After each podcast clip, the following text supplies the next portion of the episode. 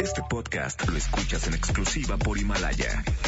Si aún no lo haces, descarga la app para que no te pierdas ningún capítulo. Himalaya.com. No importa cómo estés, siempre puedes estar mejor. Mejor, mejor. Con Reavivadas.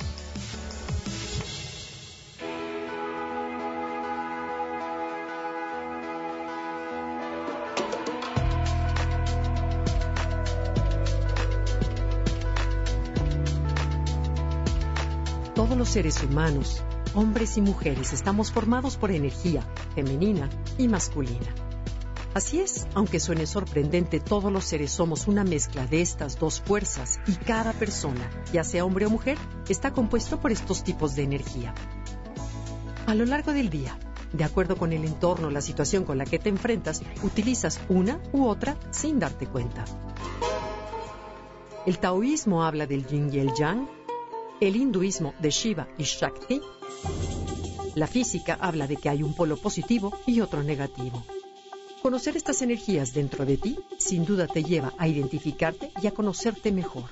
Por eso hoy te hablaré de las características de cada una de ellas. La energía femenina aporta luz al mundo. Su objetivo principal es recibir y entregar amor. Fluye constantemente, se deja llevar y cambia en cada instante. Esta energía siempre quiere compartir, además de comunicarse porque es un placer en sí mismo por el simple hecho de conectar con alguien. Cuando esta energía siente carencia, busca llenarse. Las palabras que se relacionan con este tipo de energía son ser, rendición, intuición, abstracto, paciencia, tranquilidad, recepción, hemisferio derecho, síntesis, creatividad, arte y permisión. La energía masculina, por su parte, pone el foco hacia un objetivo y se dirige a este. Realiza solo una actividad a cada momento porque si no se enfoca, corre el riesgo de hacer las cosas mal. Es estable y vertical. Su principal objetivo es la libertad y por eso el compromiso le cuesta mucho esfuerzo. Este tipo de energía se manifiesta, por ejemplo, en los niños cuando quieren hacer todo solos. Las palabras relacionadas con este tipo de energía son control, lógica, organización, empuje, hemisferio izquierdo, impaciencia, concretismo, apresuramiento y hacer.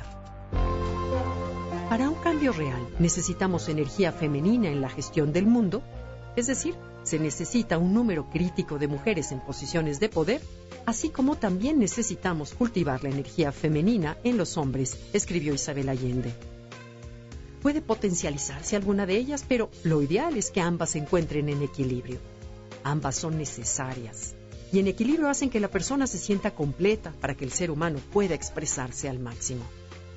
Estas características de las energías masculinas y femeninas no significan que los hombres poseen unas y las mujeres otras, ni que unas son buenas o las otras malas, aunque es cierto, hoy la sociedad occidental ha dado mucho mayor prestigio a las características yang o masculinas, a la fuerza, al poder, al control.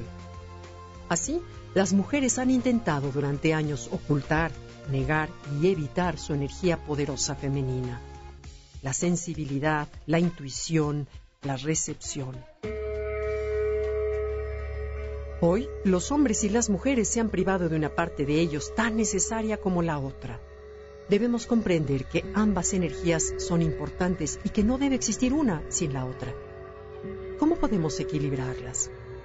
Los hombres quizás deben pugnar por ser menos controladores y más permisivos. Las mujeres deben ser más seguras de sí mismas sin sacrificar su calidez. Asimismo, los hombres deben perder el miedo a llorar o mostrar sus sentimientos y las mujeres ser capaces de expresarse sin tapujos. Los hombres deberían hacer más caso de su intuición y las mujeres potencializar su lógica. Cuando estamos equilibrados en nuestra energía nos sentimos completos, pero para ello es necesario detenernos a pensar en nosotros mismos y en nuestras necesidades internas. ¿Tú cómo equilibras tu energía?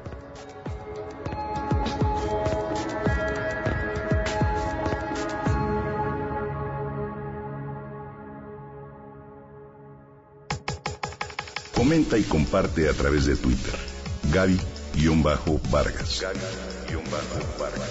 No importa cómo estés, siempre puedes estar mejor. Mejor, mejor. Con Reavivadas. Este podcast lo escuchas en exclusiva por Himalaya. Si aún no lo haces, descarga la app para que no te pierdas ningún capítulo. Himalaya.com